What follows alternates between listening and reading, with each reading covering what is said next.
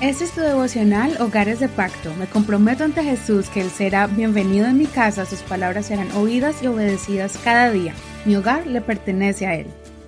Agosto 14. Suelta la ansiedad. Primera de Pedro capítulo 5, verso 1 al 11. Versión Reina Valera actualizada 2015. A los ancianos entre ustedes les exhorto, yo anciano también con ellos, testigo de los sufrimientos de Cristo y también participante de la gloria que ha de ser revelada, en el rebaño de Dios que está a su cargo, cuidándolo, no por la fuerza, sino de buena voluntad, según Dios, no por ganancias deshonestas, sino de corazón, no como teniendo señorío sobre los que están a su cargo, sino como ejemplos para el rebaño. Y al parecer el príncipe de los pastores recibirá la inmarchitable corona de gloria. Asimismo ustedes jóvenes estén sujetos a los ancianos y revístanse todos de humildad, unos para con otros, porque Dios resiste a los soberbios, pero da gracia a los humildes. Humíllense pues bajo la poderosa mano de Dios, para que Él los exalte al debido tiempo. Echen sobre Él toda su ansiedad, porque Él tiene cuidado de ustedes. Sean sobrios y velen. Su adversario, el diablo, como león rugiente, anda alrededor buscando a quién devorar. Resistan al tal, estando firmes en la fe, sabiendo que los mismos sufrimientos se van cumpliendo entre sus hermanos en todo el mundo. Y cuando hayan padecido por un poco de tiempo, el Dios de toda gracia, quien los ha llamado a su eterna gloria en Cristo Jesús, Él mismo los restaurará, los afirmará, los fortalecerá y los establecerá.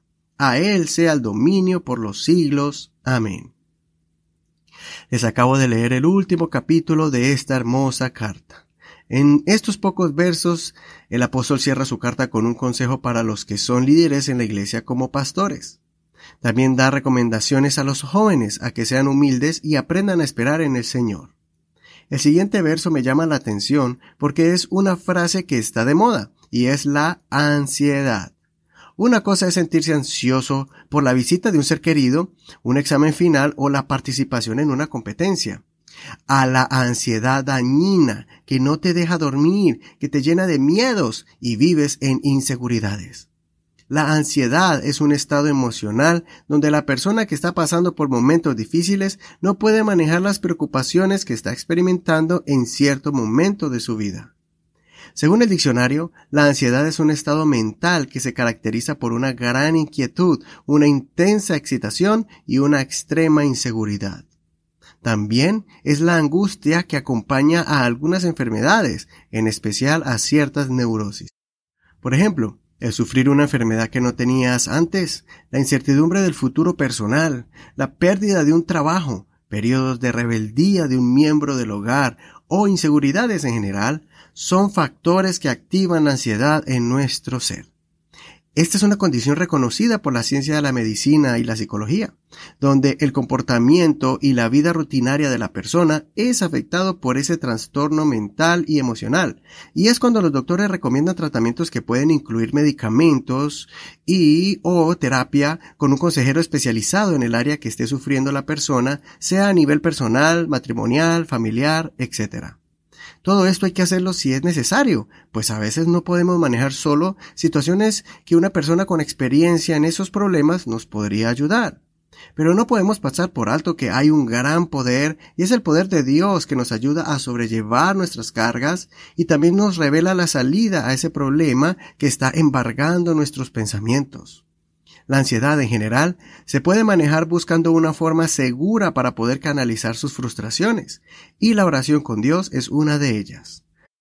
Hablar con el Creador que te formó y te conoce muy bien es una forma efectiva para encontrar la paz, la confianza en la fe en Jesús y las fuerzas espirituales y anímicas para continuar el día a día sin desesperarse y así evitar subir a un nivel de estrés incontrolable para después caer en una depresión triste y oscura.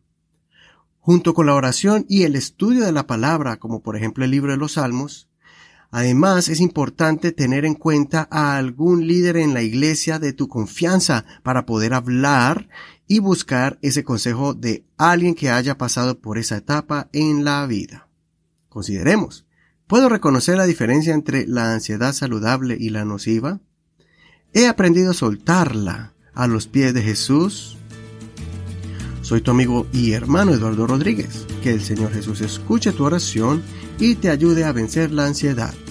No olvides compartir este tu devocional favorito, Hogares de Pacto, con todos tus amigos y contactos. Y también no olvides que puedes escucharnos en cualquier plataforma de audio como Spotify, Google Podcast, Apple Podcast, iHeartRadio y muchas más. Mañana vamos a continuar entonces con la segunda carta del apóstol Pedro a la iglesia.